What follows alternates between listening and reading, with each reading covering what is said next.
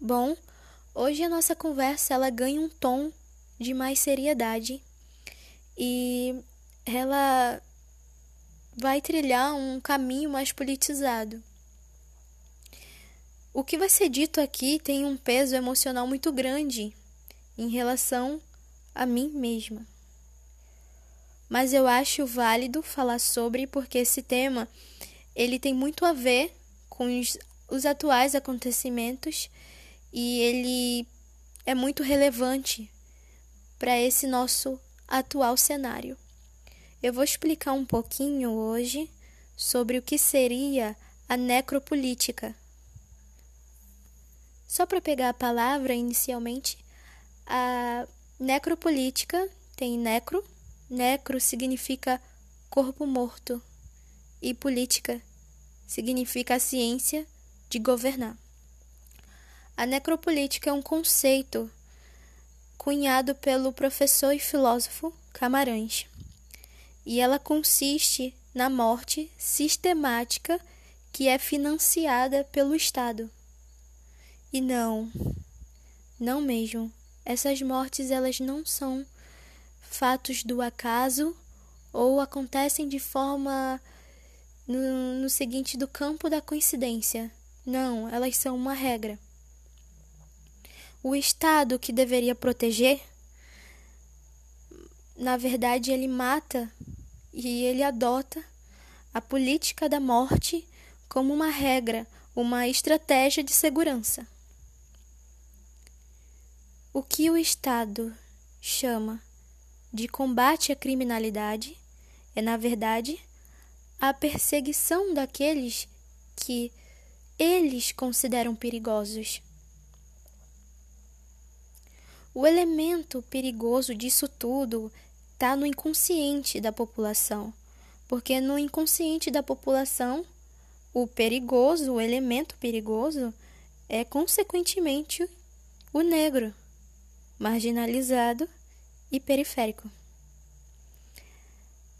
É muito difícil dizer sobre isso porque o sangue que grita do asfalto, ele tem as mesmas características físicas que as minhas.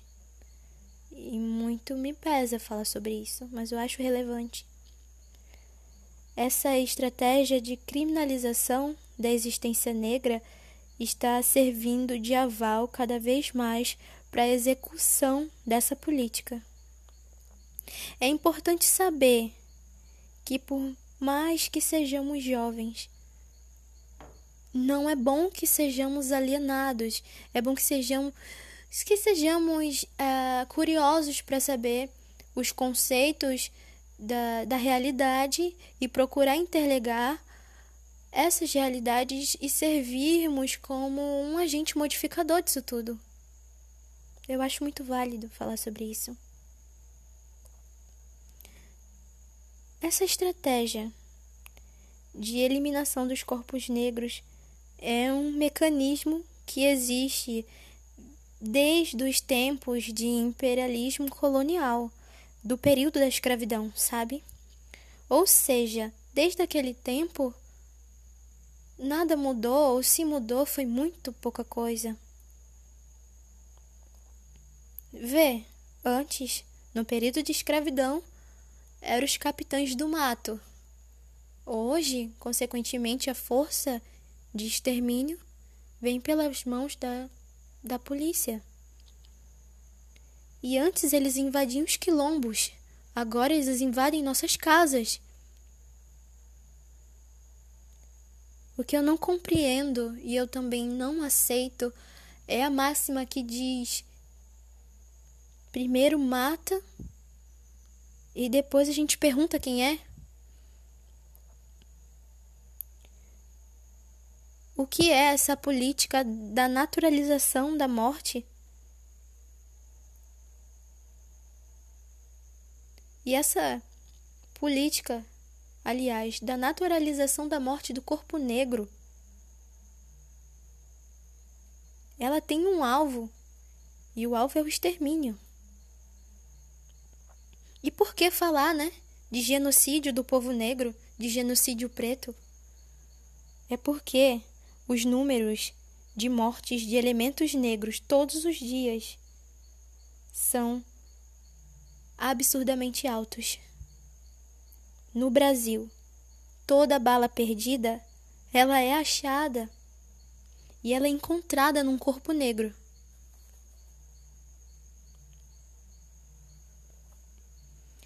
É importante ressaltar uma frase desse mesmo filósofo, que diz assim: Ser soberano é exercer controle sobre a mortalidade e difundir a vida como a implantação e manifestação. Eu quero deixar tudo que eu falei aqui em homenagem ao João. João Pedro presente. Olá, eu sou a Hanna e faço parte da dupla com a Malu. E hoje a gente veio trazer uma narrativa sobre o ambiente de trabalho e algumas situações que podem ocorrer conosco. A história de hoje é sobre Douglas, um jovem de 19 anos que tinha um desejo muito forte de conseguir um emprego para ajudar em casa e ajudar a sua mãe ele conseguiu uma oportunidade para atuar como estagiário. E atuando como estagiário, ele recebeu um, uma contraprestação, uma bolsa de auxílio, que é uma concessão de auxílio transporte e alimentação. Douglas ficou mega animado e tratou logo de agilizar toda a papelada de contratação, assinando o termo de compromisso firmado, que é o termo onde o estagiário assina para poder conseguir é, efetuar a sua função na empresa. Ele não se importou muito com o que era direcionado e ele estava mais é, interessado em concluir rapidamente a sua contratação. Douglas, ele começou sua trajetória e depois de seis meses, ele notou que sua jornada de trabalho era superior a 20 horas semanais. E, em regra, no caso de estudantes educacionais, isso estava sendo excedido. Douglas, com medo e apreensivo, comentou com alguns colegas da empresa que eram estagiários como ele sobre esse aspecto da carga horária. Alguns colegas de estágio comentaram que isso era bastante recorrente e já fazia um tempo que a empresa excedia o horário e que eles não tomaram nenhuma posição sobre é, como conseguir uma solução, pois tinham medo de represálias vindo da superioria. Mas de acordo com a CLT, a jornada de atividade é de 20 horas semanais no caso de estudantes de educação nos fins de ensino fundamental, caso coerente com a realidade de Douglas. Douglas, então, vendo aquela situação, resolveu reunir coragem e falar com seus superiores. Douglas bateu na porta, pediu licença e contou todo o ocorrido. O superior, com um ar de ironia, Disse que era normal essa conduta na empresa, pois a demanda estava em grande movimentação. E caso se ele não quisesse mais render as horas a mais, que ele pedisse demissão.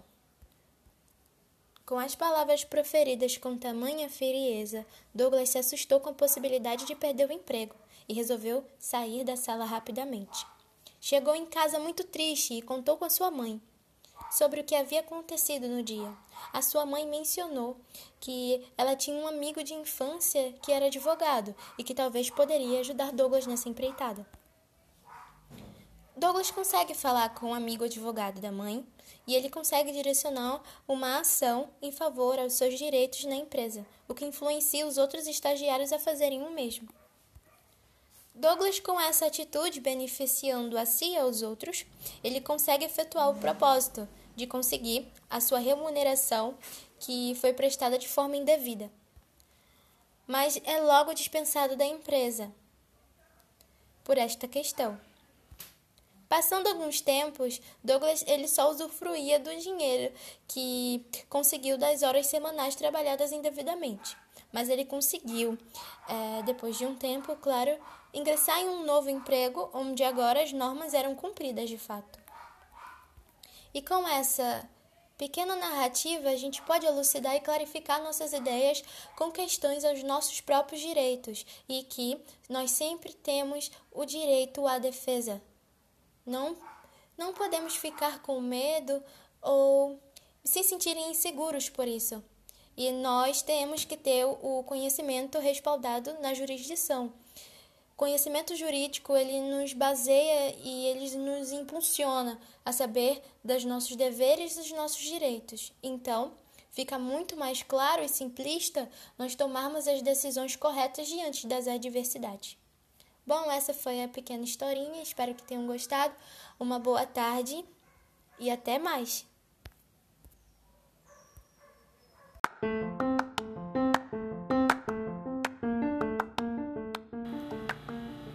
Boa tarde, meu nome é Hanna e hoje a gente vai falar um pouquinho sobre os benefícios legais. Bom, a gente vai começar conceituando, né, o que seria uh, benefícios legais. Benefícios legais são os benefícios exigidos pela legislação trabalhista ou previdenciária ou até por uma convenção coletiva entre sindicatos, que eles asseguram é, conceitos como 13 terceiro, férias, aposentadorias, horas extras.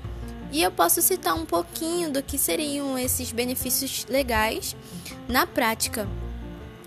É, e também no ambiente né, de trabalho, onde eles se aplicariam, o que seriam eles inseridos nessa contextualização.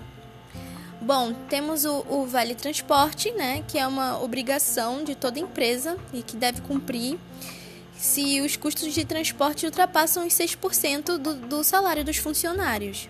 Esse benefício pode ser concedido em vale recarga de transportes ou até mesmo em dinheiro. A gente pode citar uma outra coisinha também aqui, o fundo de garantia. As empresas devem depositar todos os meses o fundo de garantia do trabalhador.